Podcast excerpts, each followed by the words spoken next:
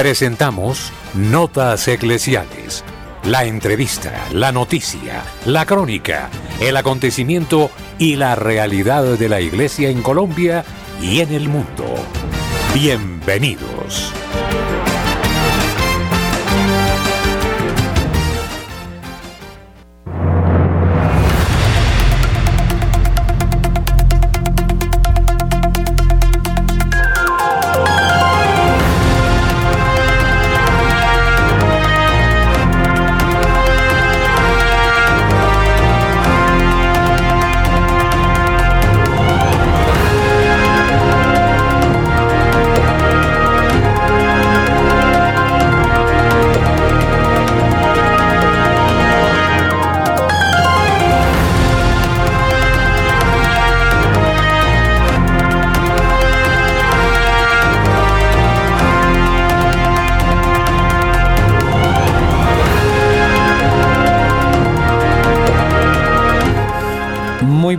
Amables oyentes de Radio María en Colombia y en el mundo. Les habla el Padre Ciro Hernando González y estamos bajo la dirección del Padre Germán Darío Acosta y nuestros hermanos programadores. En video nuestro hermano Camilo Ricaurte y en audio nuestro hermano Luis Fernando López. Bienvenidos a Notas Eclesiales.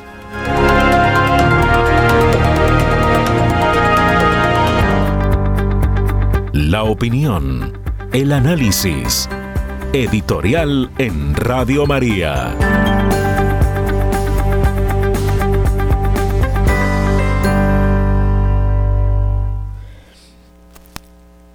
Traigo como editorial en esta mañana un don preciado, la libertad. La creación del hombre en manos de nuestro Dios y Señor fue a imagen y semejanza de Él. Y uno de los regalos más prominentes, más excelsos, sagrados, es la libertad. Podemos entender que la libertad no es hacer lo que uno quiera. La libertad es hacer el bien escoger entre dos bienes, o cuando hay dos males, escoger el mal menor. Pero la libertad no es hacer lo que uno desee simplemente, porque tenemos que respetar la libertad del otro. Y no podemos nosotros frustrar la libertad de las demás personas. Cuando nosotros obramos libremente, hacemos cosas buenas, no malas. Ya habría una parcialidad cuando decido entre un bien y un mal. Nunca voy a coger el mal. Tú prefieres estar fuera de las rejas o dentro de las rejas, preso o libre. Ahí no hay libertad porque la decisión de una persona es estar libre. ¿Prefieres la vida o prefieres la muerte? ¿Prefieres que te roben o prefieres que no te roben? Esto nos da a nosotros una idea general de lo que significa la libertad. Dos bienes. Y uno escoge el mejor de los bienes, no el peor. Ahí está la duda, cuál de los dos es y por eso tienes que orar con libertad para tomar una decisión libre. Entre el bien y el mal no hay decisión, porque si tú escoges el mal, te esclavizas al mal, pierdes tu libertad. ¿Por qué hago este comentario en este día? Porque nosotros no tenemos derecho de secuestrar personas. No tenemos derecho de privar la libertad física o espiritual o mental, de pensamiento, a ninguna persona. Somos libres de pensar, somos libres para movernos donde quiera que vayamos, somos libres. No podemos nosotros presionar a alguien quitando su libertad No podemos nosotros quitar la libertad física de ningún ser humano.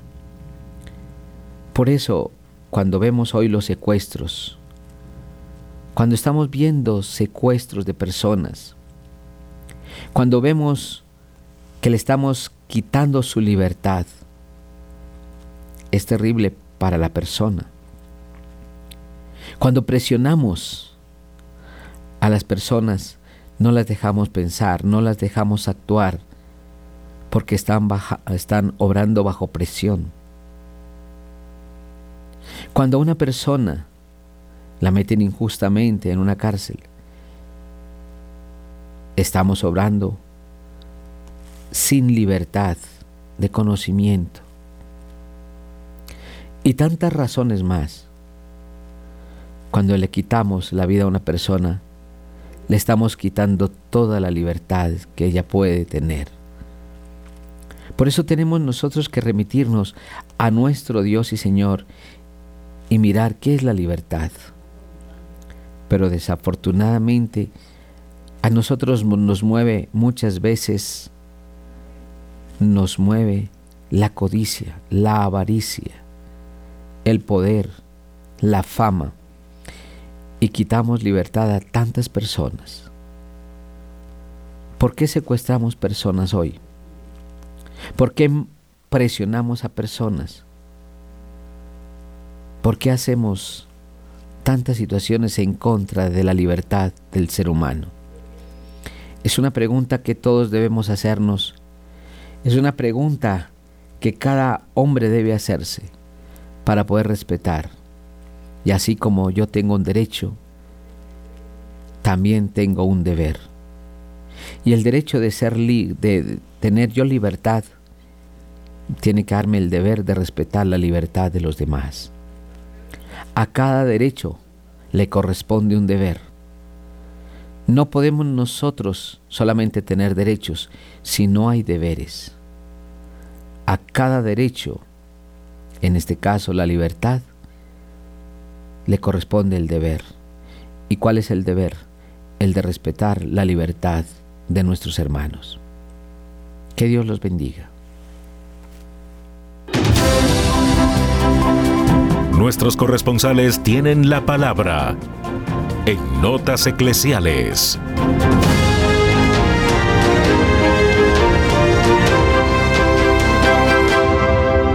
Las 8 de la mañana, 12 minutos, iniciamos esta ronda informativa por el país. Iniciamos en la ciudad de Bucaramanga con Nairo Salinas. Nairo, buenos días. Muy buenos días para todos los oyentes de Radio María. Iniciamos contándoles que Monseñor Ismael Rueda Sierra, arzobispo de Bucaramanga, invita a toda la comunidad arquidiocesana a la solemne celebración eucarística que presidirá el nuevo señor cardenal Monseñor Luis José Rueda Aparicio en la Catedral Metropolitana de la Sagrada Familia aquí en Bucaramanga. Y esto será el próximo lunes 6 de noviembre a las 10 de la mañana. Escuchemos a Monseñor Ismael Rueda. Queridos hermanos y hermanas, como hemos anunciado con alegría, tendremos la visita del señor cardenal Luis José Rueda Aparicio, nuevo cardenal de Colombia, que estará acá entre nosotros el domingo 5 ya en la noche y el lunes 6 de este mes de noviembre. Eh, este mensaje es para eh, invitarlos muy especialmente a que se unan a este festejo, especialmente en la Eucaristía que tendremos acá en la Iglesia Catedral de la Sagrada Familia a las 10 de la mañana, ese lunes 6, y naturalmente estar pendientes acá para recibirlo, para saludarlo de forma cercana y de esa manera pues expresarle nuestra alegría por este don que para la iglesia al ser elegido como cardenal de la Santa Iglesia. Entonces de todo corazón los quiero invitar, nos unimos en oración por él, por este acontecimiento de nuestra iglesia colombiana y arquidiocesana y para que podamos todos disfrutar y compartir con gratitud con el Señor este momento. Que Dios los bendiga.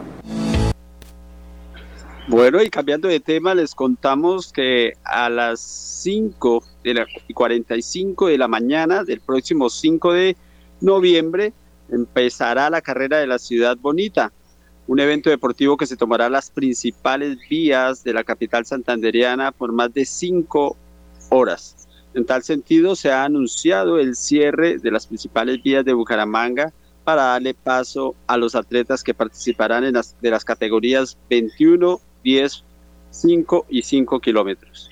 Se ha dispuesto eh, de un plan de manejo de tráfico que contempla vías alternas para los conductores. Esta carrera es organizada por el Instituto de la Juventud, el Deporte y la Recreación de Bucaramanga y de ella se espera la participación de 2.000 deportistas.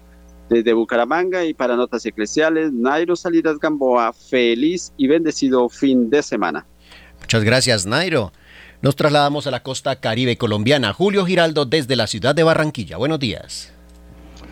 Saludamos hoy a toda la amable audiencia de Radio María en Colombia y el exterior. Saludos cariñosos para la mesa de trabajo. Y esto es lo que hoy hace noticia en Barranquilla y la costa norte colombiana. Las fuertes lluvias en toda la costa norte colombiana dejan sin acueducto al municipio de Manaure en La Guajira y sin vías de comunicación, pues la única vía es la carreteable, quedaron los municipios de Palmor y San Pedro en la Sierra Nevada de Santa Marta.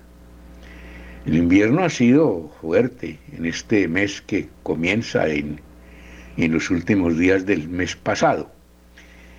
Y para hoy se espera también lluvias en toda la costa norte. Hay un 50% de posibilidades de que a partir del mediodía caerán torrenciales aguaceros. Las autoridades de todos los departamentos pues están en alerta para tratar de auxiliar a la gente que quede damnificada, porque generalmente estos aguaceros dejan sin vivienda a mucha gente. Tenemos el caso del municipio de Soledad, donde hay más de 600 familias cuyos techos de las casas volaron por el aire por motivo de estas fuertes lluvias y fuertes huracanes. Esperemos que Dios y la Virgen nos favorezcan y estos aguaceros, en lugar de ser destructivos, pues sean beneficiosos para todos. Por, otro lado, se espera que en cualquier momento sea liberado el padre del futbolista Luis Díaz, el señor Luis Manuel Díaz, ya que se sabe qué grupo lo tiene secuestrado, pero no se sabe dónde está, pero todo indica que su liberación es de hora, es decir, que en cualquier momento del día de hoy podrá ser liberado para alegría de toda la gente de la costa, especialmente los guajiros y en todo Colombia, por este lamentable secuestro de un hombre que en La Guajira lo quieren mucho, no, no solamente por ser el padre de este futbolista, sino porque él tiene una escuela de fútbol en su pueblito y allí ha formado a muchos deportistas. Allí le dicen el Mañe Díaz es estimado y querido por todos. Bueno, en este fin de semana entonces, orando y rogando al cielo para que la situación de orden público se aclare bien, podamos volver a vivir en paz, que es lo que queremos, pues se dé. Y esto solamente lo podemos conseguir con la oración. Así, amables oyentes, que a rezar el Santo Rosario, a orar al Señor y a la Virgen para que Colombia sea el país que todos queremos para una vida digna, honrada y buena.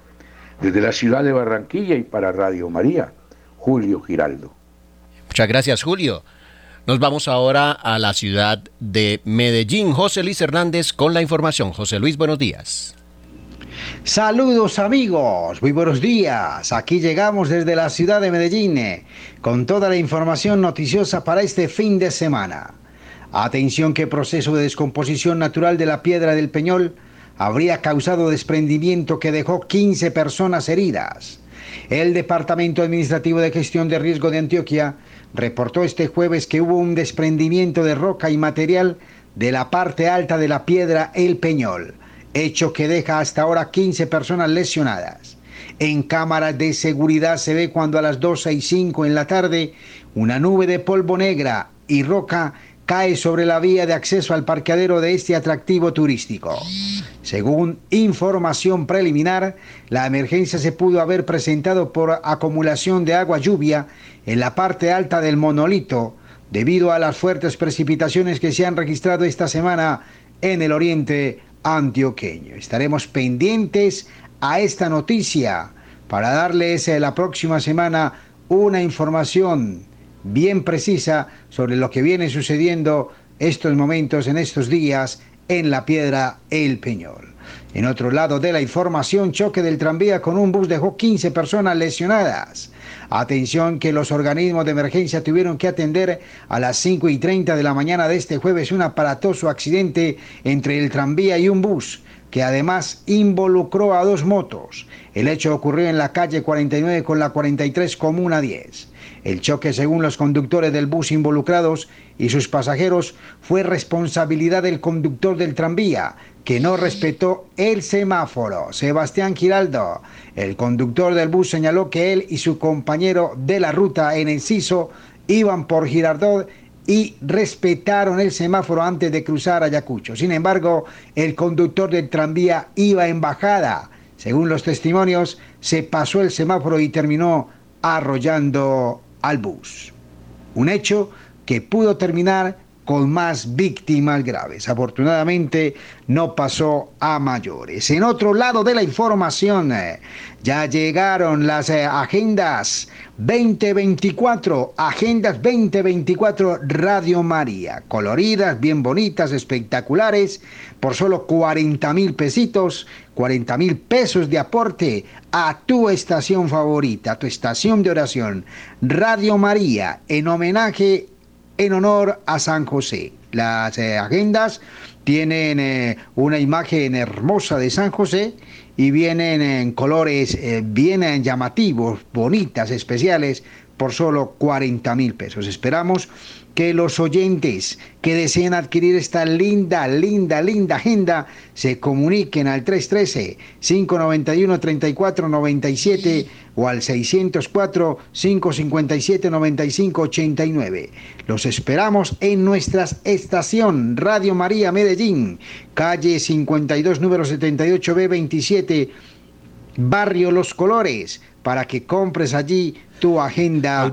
Recordaban 24 con honor a San José, en homenaje a San José estas lindas agendas. De otro lado de la información, prepárense para que celebremos con la Santísima Virgen María la Gran Cena Mariana 2023. Radio María Medellín les alerta para que se preparen. Amigos, ha sido toda la información desde la ciudad de Medellín. A todos les deseamos un feliz fin de semana. Informó su corresponsal José Luis Hernández. Feliz fin de semana. Feliz fin de semana, José Luis. Nos vamos ahora a la ciudad de Cali. Allí Marta Borrero nos informa. Marta, buenos días. Buenos días, querida familia de Radio María.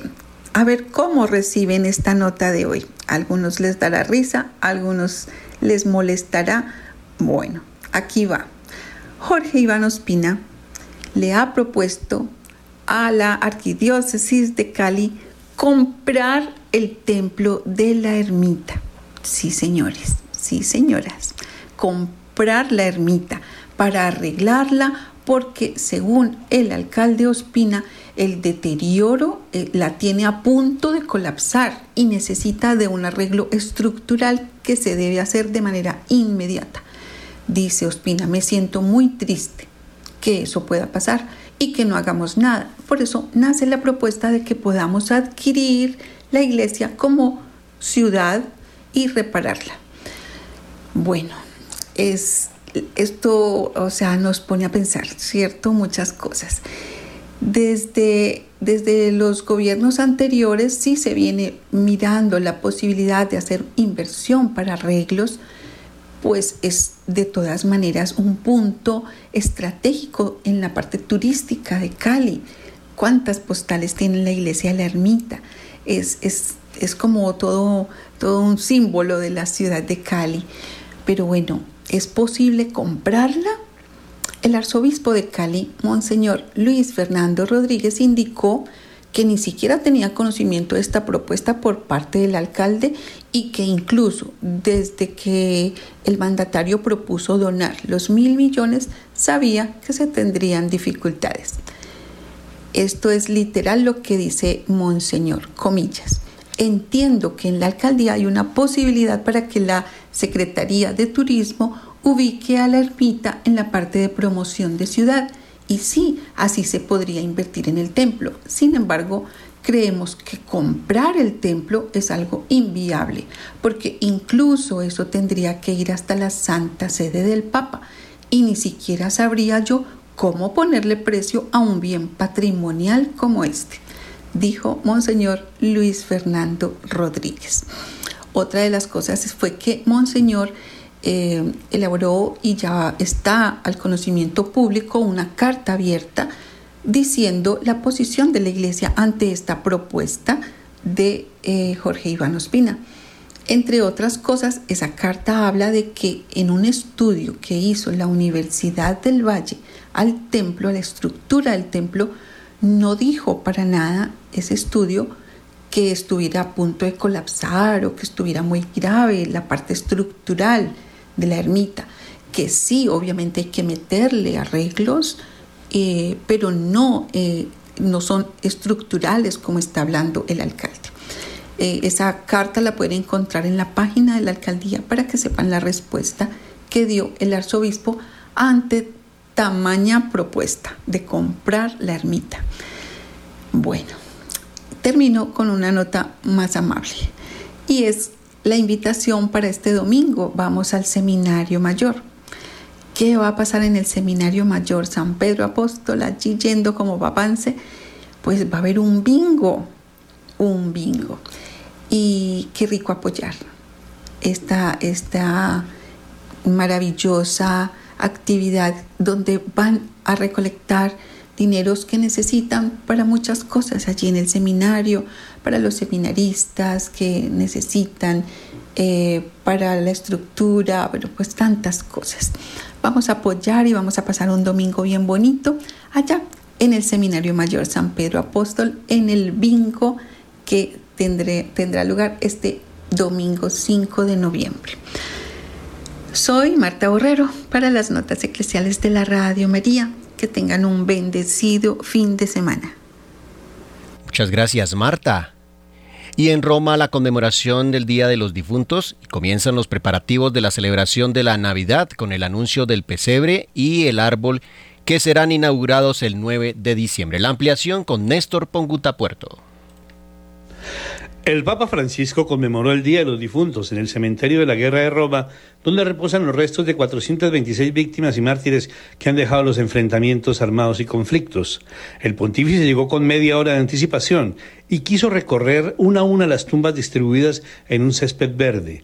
Le llamó la atención que el promedio de la edad de muchos de los caídos en la guerra era entre 20 y 30 años. A esta ceremonia asistieron más de 300 personas entre familiares, autoridades, entre ellas el alcalde de Roma, Roberto Gualtieri. Ellos fueron testigos como mientras el Papa Francisco recitaba la homilía, un rayo de sol iluminaba este lugar sagrado y luego al terminar comenzó a llover mientras en silencio los asistentes y el Papa Francisco recordaban a los caídos en la guerra. El pontífice reflexionó y volvió a referirse a los difíciles momentos por los que atraviesa el mundo en medio de la guerra que según sus palabras siempre son una derrota y que solo deja dolor, muerte, tristeza y desolación a causa de tantas vidas truncadas por las armas y la violencia. No potevo no pensar alle guerre de hoy. Y no puedo no pensar en las guerras de hoy. Hoy sucede lo mismo. Tantas personas jóvenes y no jóvenes. En las guerras del mundo. También en estas más cercanas a nosotros. ¿Cuántos muertos? Se destruye la vida. Se destruye la vida. sin conciencia de esto.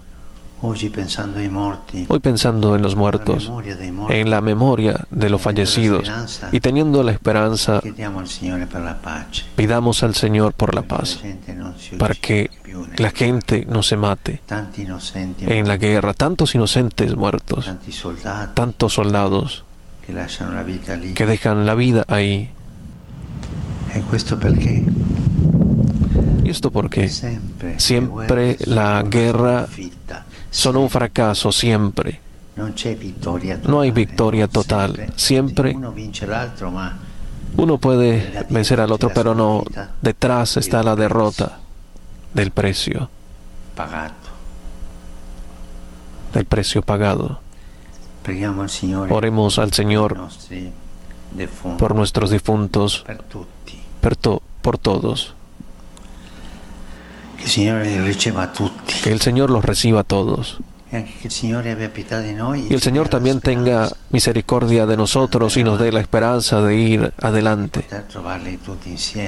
de poder encontrarlo todos juntos con Él cuando Él nos llame.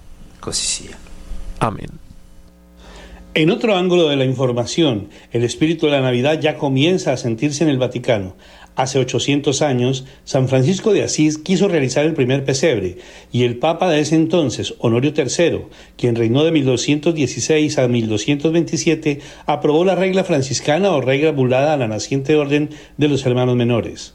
En recuerdo de este doble aniversario, este año el pesebre de la Plaza de San Pedro y el Aula Pablo VI proceden del Valle de Rieti, en la diócesis que lleva el mismo nombre, mientras que el árbol de Navidad monumental procede del Alto Valle de Mayra, en el municipio de Macra, en la diócesis de Saluzzo y provincia de Cuneo. La tradicional inauguración del pesebre y el encendido del árbol de Navidad se llevará a cabo en la Plaza de San Pedro el sábado 9 de diciembre a las 5 de la tarde. La ceremonia estará presidida por el cardenal Fernando Vergés Alzaga, presidente del gobernatorado del Estado de la Ciudad del Vaticano, en presencia también de Sor Rafaela Petrini, secretaria general del mismo gobernatorado. Por la mañana las delegaciones de Rieta y Macra serán recibidas en audiencia por el Papa Francisco para la entrega oficial de los regalos. Desde Roma y para Radio María Internacional, este fue un informe de Néstor Pongutá Puerto. En el satélite Radio María, en Colombia, la gracia de una presencia.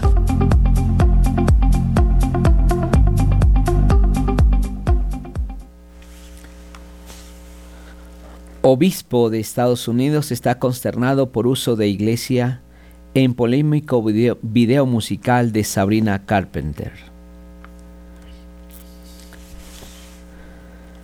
El obispo de Brooklyn, Estados Unidos, Monseñor Robert Brennan, se manifestó consternado luego de que en una iglesia de su diócesis haya sido utilizada para grabar un polémico video musical e investigara por qué la parroquia de más de 100 años permitió que se grabara en sus instalaciones. El video de la canción Feeder, recientemente publicado por la cantante pop estadounidense Sabrina Carpenter, la muestra bailando provocativamente en el altar de la, histórica iglesia de la Anunciación de la Santísima Virgen María que data del siglo XIX.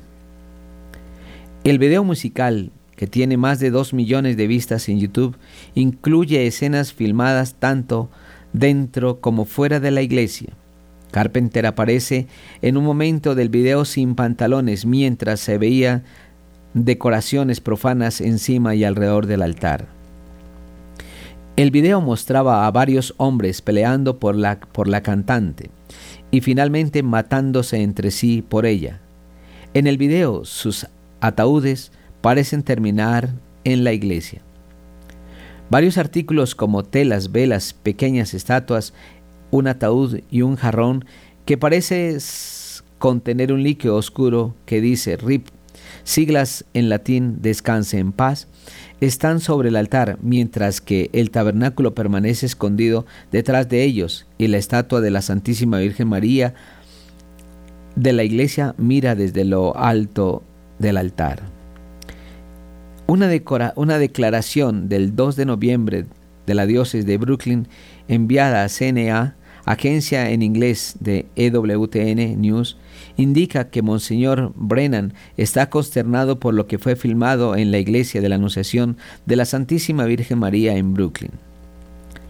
La parroquia no siguió la política diocesana con respecto a la filmación en propiedades de la iglesia, lo que incluye una revisión de las escenas, escenas y el guion señala el comunicado. Según se informa, la parroquia le dijo a la diócesis que la productora no logró representar con precisión el contenido del video y la diócesis agregó que Monseñor Brennan está tomando este asunto en serio y lo investigará más a fondo. CNA contactó al párroco de la iglesia Monseñor Jaime Gigantillo para solicitar comentarios, pero no recibió respuesta antes de la publicación de este artículo. Mia Barnes, directora del video musical, tampoco respondió a una solicitud de comentarios. La parroquia de la Anunciación de la Santísima Virgen María data de 1863. Durante más de 100 años, la iglesia ha sido el hogar de los católicos lituanos, según el periódico diocesano de Tablet.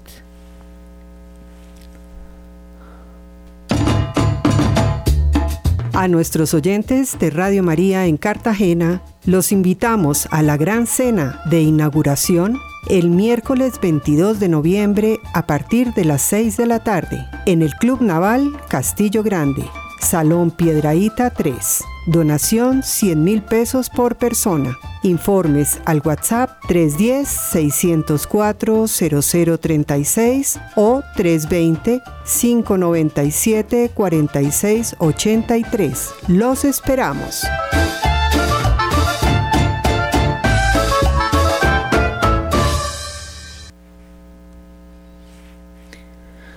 Radio María Venezuela cumple 19 años evangelizando a pesar de los obstáculos. Radio María Venezuela cumplió el primero de noviembre su decimonoveno aniversario. Monseñor Tulio Ramírez, obispo de Guarenas y director de programación de la emisora, conversó con Asiprensa sobre este hito. A pesar de la precariedad, hemos transmitido constantemente, resaltó. La emisora radial católica tiene una emisión evangelizadora y misionera en el país. Radio María tiene una responsabilidad con los más vulnerables, con las personas que no salen de casa, con los enfermos y con los privados de la libertad, para llevarles un mensaje de esperanza, de paz y fraterno, y fraterno a través de su programación, señaló el obispo de Guarenas. Según Monseñor Ramírez, en la esencia de la emisora resuenan fuertemente las palabras del Papa Francisco. Radio María es una radio en salida, indicó. Y agregó que existen alianzas para que otras estaciones transmitan los programas de Radio María a nivel nacional. Además, el director de programación afirmó que la emisora funciona estrictamente gracias a los donativos económicos de su audiencia. Esta misión la llevamos sin ningún tipo de promociones de tipo comercial.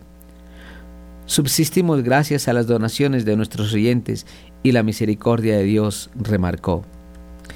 En el sostenimiento de Radio María Venezuela está involucrado todo el pueblo de Dios, obispos, sacerdotes, religiosos y laicos, y apoyan desde sus realidades particulares. La programación de la emisora sale al aire gracias a un sólido sistema de voluntariado. Uno de los mayores obstáculos que enfrentamos a lo largo de estos 19 años ha sido la falta de recursos económicos, puntualizó Monseñor Ramírez. A pesar de la precariedad, hemos transmitido constantemente, llueva, truene o relampaguee, añadió el obispo. Radio María Venezuela forma parte de la Asociación Sin Fines de, la, de Lucro de World Family, que agrupa a más de 80 estaciones radiales similares en todo el mundo, que comparten el objetivo de dar voz a la Iglesia en su carisma, de rezar, anunciar, evangelizar y testimoniar el Evangelio universalmente. Por este nuevo aniversario la emisora llevó a cabo una serie de actividades a lo largo del día que incluyeron la celebración de la Santa Misa en la sede principal de Caracas. Si deseas escuchar en vivo la programación de Radio María Venezuela o, realizar una donación económica, puede visitar su sitio web oficial en Venezuela. ¿Crees saber qué es Dios? ¿Crees saber cómo es Dios? No es nada de lo que te imaginas, nada de lo que abraza tu pensamiento. San Agustín. Nuestro correo info.col arroba Radio María de Colombia en la Internet.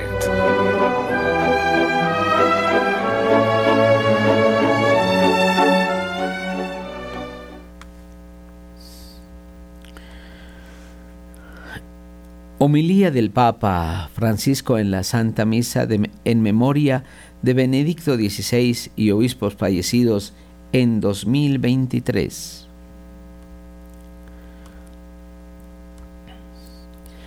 El Papa Francisco ha celebrado este viernes 3 de noviembre la tradición misa en la Basílica de San Pedro del Vaticano en sufragio por los cardenales y obispos fallecidos. Este año lo ha hecho especialmente en memoria de Benedicto XVI, quien falleció el 31 de diciembre del año 2022. Homilía completa del Santo Padre. Jesús estaba a punto de entrar en Naín. Los discípulos y una gran multitud caminaban con él. Cuando se acercaba a la puerta de la ciudad, otro cortejo marchaba en dirección opuesta. Salía para enterrar al hijo único de una madre que se había quedado viuda. Y dice el Evangelio, al verla, el Señor se conmovió. Jesús ve y se deja conmover. Benedicto XVI, que hoy recordamos junto a los cardenales y obispos difuntos durante el año, en su primera encíclica escribió que el programa de Jesús es un corazón que ve. Deus Caritas es. ¿Cuántas veces nos ha recordado que la fe no es, en primer lugar, una idea que debemos entender o una moral que debemos asumir, sino una persona que debemos encontrar, Jesucristo? Su corazón late con fuerza por nosotros, su mirada se apiada de nuestro sufrimiento. El Señor se detiene ante el dolor de esa muerte. Es interesante que precisamente en esta ocasión, por primera vez, el Evangelio de Lucas atribuye a Jesús el título de Señor. El Señor se conmovió, se le llama Señor, es decir, Dios que domina todo. Precisamente cuando se compadece de una madre viuda que ha perdido que ha perdido con su único hijo el motivo de vivir. Este es nuestro Dios, cuya divinidad resplandece al tocar nuestras miserias, porque su corazón es compasivo la resurrección de aquel Hijo, el don de la vida que vence a la muerte, brota precisamente de aquí, de la compasión del Señor, que se conmueve ante nuestro mal extremo, la muerte. Qué, importante es comunicar esta mirada de compasión a quien vive el dolor de la muerte de sus seres queridos. La compasión de Jesús tiene una característica, es concreta. Él dice, el Evangelio se acercó y tocó el féretro. Tocar el féretro de un muerto era inútil en este tiempo. Además, se consideraba un gesto impuro que contaminaba a quien lo hacía. Pero Jesús no repara en esto. Su compasión elimina las distancias y lo lleva a acercarse. Es el estilo de Dios, hecho de cercanía, compasión y ternura, y de pocas palabras. Cristo no da sermones sobre la muerte, solo le dice a esa madre una cosa, no llores. ¿Por qué? ¿Está mal llorar? No. Jesús mismo llora en los evangelios. Le dice, no llores porque con el Señor las lágrimas no duran para siempre, se terminan. Él es el Dios que como profetiza la Escritura, destruye la muerte y enjugará las lágrimas de todos los rostros se ha apropiado de nuestras lágrimas para apartarlas de nosotros. Esta es la compasión del Señor que llega a reanimar a aquel hijo. Jesús lo hace, a diferencia de otros milagros, sin siquiera pedirle a la madre que tenga fe. Porque, ¿por qué un prodigio tan extraordinario y raro? ¿Por qué aquí tantos implicados? Porque aquí están implicados el huérfano y la viuda, que la Biblia indica, junto al forastero, como los más solos y abandonados que no pueden poner su confianza en nadie más que en Dios. La viuda, el huérfano y el forastero son, por tanto, las personas más íntimas y queridas para el Señor. No se puede ser íntimos y queridos para el Señor ignorándolos, pues gozan de su protección y de su predilección, y nos acogerán en el cielo, la viuda, el huérfano y el forastero.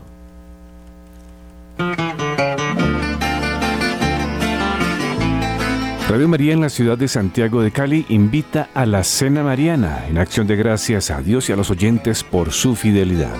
Estaremos en el Club de Ejecutivos en la Avenida Cuarta Norte número 23 DN65, piso 9, en el barrio San Vicente. Nos encontraremos a las 7 de la noche el próximo viernes 24 de noviembre de 2023. Mayores informes a nuestros números de teléfono 602-514-2641 y al móvil 316-690-5632. Donación 150 mil pesos. Gracias por ser de casa. Bienvenidos a los espacios de Radio María. Les esperamos. Bonitos son tus paisajes, Valle del Cauca.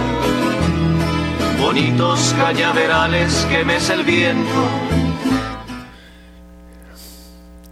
Israel pide al Papa que tome partido en el conflicto de Oriente Próximo.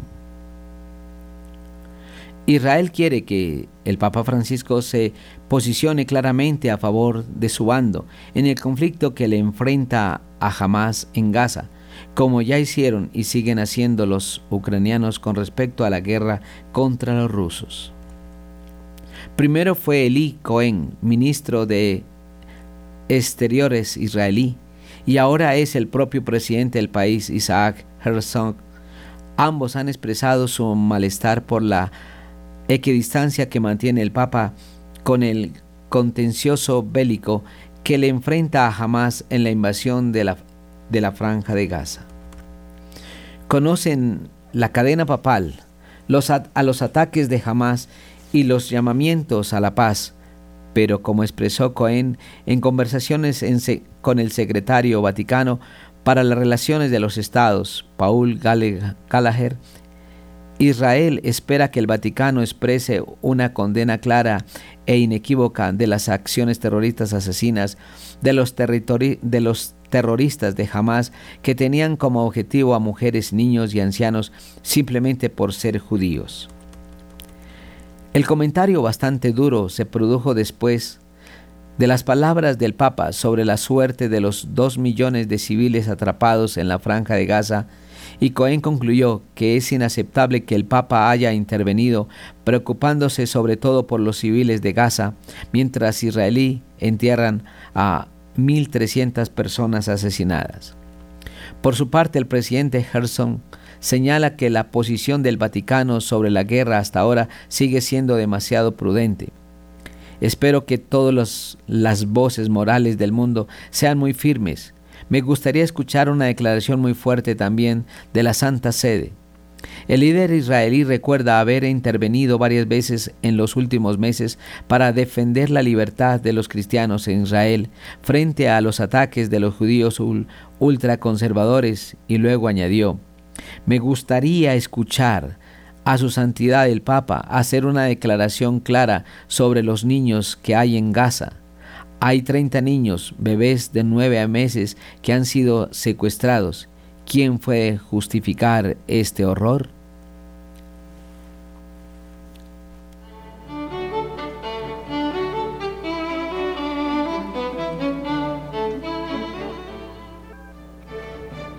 Una sola radio, una sola misión. Radio María en el satélite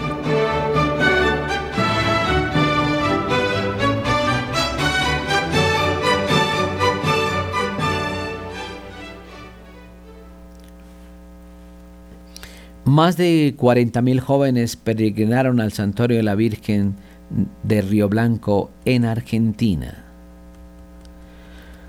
Durante octubre y bajo el lema como los mártires junto a María, firmes en la fe. Miles de jugueños peregrinan al santuario de la patrona de la provincia del norte argentino, la Virgen de Río Blanco y Paipaya.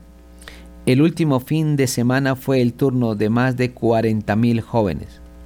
Los peregrinos provenientes de distintos puntos de la provincia comenzaron a llegar a Río Blanco el viernes 27, algunos luego de caminar más de 100 kilómetros. Una vez en el lugar acamparon en el predio del santuario. El sábado por la tarde comenzaron las actividades organizadas por la Pastoral Juvenil de la Diócesis. La jornada del sábado culminó con la celebración de la misa y una noche de adoración al Santísimo Sacramento que se prolongó hasta las 23 horas. Los peregrinos continuaron llegando hasta el domingo para participar de la misa central, presidida por el obispo de Jujuy, Monseñor César Daniel Fernández. En su homilía, el prelado alentó a los jóvenes a sentirse personalmente amados por Dios. Dios está tatuado en los corazones de quienes fueron bautizados y nunca nos abandonará, abandonará, expresó. Durante todo el domingo en el santuario se celebraron misas y, y se rezó el Santo Rosario.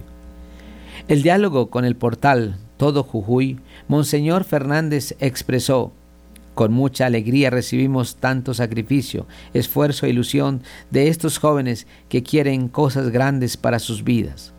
Nosotros como adultos debemos desearles lo mejor y construir lo mejor para ellos a través de las condiciones para que puedan trabajar, estudiar y darle sentido a su vida, los exhortó.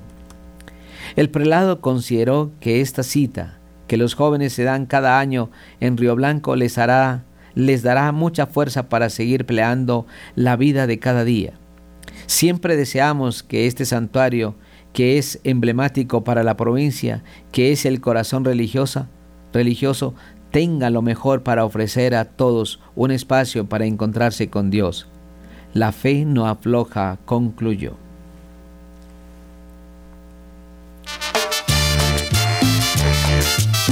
Radio María en el municipio de Aguachica Cesar les invita a la Gran Cena Mariana este 24 de noviembre a partir de las 6 de la tarde en el Hotel El Chalet, Salón Platino, en la calle Quinta número 3237. Tendremos rifas y grupos musicales. Mayores informes al celular 310-715-1126 o al teléfono 605-565-4839. Donación 60 mil pesos. Los esperamos.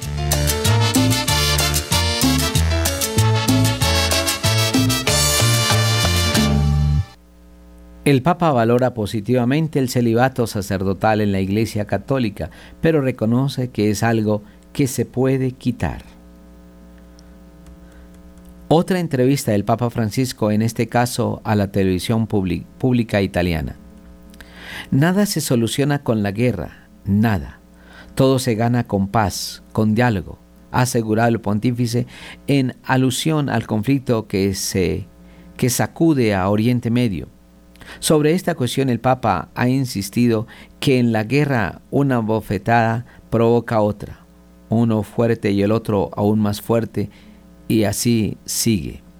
La guerra es una derrota, lo sentí como una derrota más. Dos pueblos que deben convivir con esa sabia solución. Dos pueblos, dos estados. El acuerdo de Oslo. Dos estados muy limitados y Jerusalén con un estatus especial. Para el obispo de Roma, el antisemitismo sigue oculto y sostiene que es cierto que en este caso es muy grande, pero siempre hay algo de antisemista y no siempre basta con ver el holocausto que cometieron que se cometieron en la Segunda Guerra Mundial. Respecto a la situación en Ucrania, Francisco ha recalcado que el pueblo ucraniano es un pueblo mártir, sufrió persecuciones durante la época de Stalin que fueron muy dañinas, es un pueblo mártir. Emigración. Sobre la cuestión migratoria, el Papa ha vuelto a recordar el libro de Hermanito, que cuenta las crueldades de la emigración. El Santo Padre ha pedido que Europa debe ser solidaria con ellos. Estos cinco países, Chipre, Grecia, Malta, Italia y España, no pueden acoger a todos y los gobiernos de Europa deben entablar un diálogo. Francisco propone como solución que hay pequeños pueblos vacíos con 10, 15 personas mayores y necesitan gente que vayan a trabajar allí. La mujer en la iglesia. Sobre la presencia de la mujer en la iglesia, el Papa pone como ejemplo en el que en el Vaticano hay más mujeres en el ámbito laboral. Por ejemplo, la vicegobernadora del Estado del Vaticano es una mujer, una monja, y la gobernadora tiene un rol más genérico, pero ella es la que está a cargo. En el consenso económico hay seis cardenales y seis laicos. De estos seis laicos, cinco son mujeres. Sobre la cuestión de la ordenación de mujeres, el pontífice señala que hay allí un problema teológico, no es un problema administrativo. El Papa ha insistido en que desde el punto de vista teológico ministerial son cosas distintas. El principio petrino, que es el de la jurisdicción, y el principio mariano, que es el más importante porque la iglesia es femenina, la iglesia es novia, la iglesia no es macho, ella es hembra. Se necesita una teología para entender esto, y el poder de la iglesia femenina y de las mujeres en la iglesia es más fuerte e importante que el de los ministros masculinos. María es más importante que Pedro porque la iglesia es femenina, pero si queremos reducir esto al funcionamiento, perdemos. Celibato sacerdotal. Sobre la cuestión del celibato, el sucesor de Pedro señala que se trata de una ley positiva, aunque no es una ley natural. Los sacerdotes en las iglesias católicas orientales pueden casarse y en cambio en las iglesias occidentales hay una disciplina del siglo XII. Creo que comenzó con el celibato, pero es una ley que se puede quitar. No hay problema, no creo que ayude, porque el problema es otro, no ayuda. Preguntando sobre la cuestión de las parejas homosexuales, el Papa dijo que cuando digo todos, todos, todos, es la gente. La iglesia recibe a la gente, a todos, y no pregunta cómo eres. Entonces cada uno crece y madura interiormente en su pertenencia cristiana. Es cierto que hoy en día está un poco de moda hablar de esto. La iglesia recibe a todos. Otra cosa es cuando hay organizaciones que quieran entrar. El principio de este es, la iglesia recibe a todos los que pueden ser bautizados.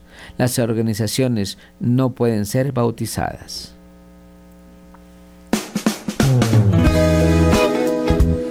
Cada año, queridos oyentes, somos convocados a la cena de gala de Radio María. Cumplimos ya 27 años de labores y hemos pensado invitarles a ustedes a un lugar idílico, camino de la Vía de la Calera, en el restaurante y centro de eventos Tramonti, en la carrera primera 9350 en el barrio El Chico, para nuestra cena mariana. Ustedes son invitados de honor Pueden hacer sus reservas en este número de teléfono 320-289-4744. Les invitamos, ustedes y nosotros haremos familia el próximo 2 de diciembre a partir de las 6 de la tarde en el restaurante Tramonti para vivir un momento inolvidable, para dar gracias a Dios en medio de la fraternidad por el don de Radio María. Les esperamos ese 2 eh, de diciembre, un sábado en la tarde, a partir de las 6, momento que será de particular gozo para todos.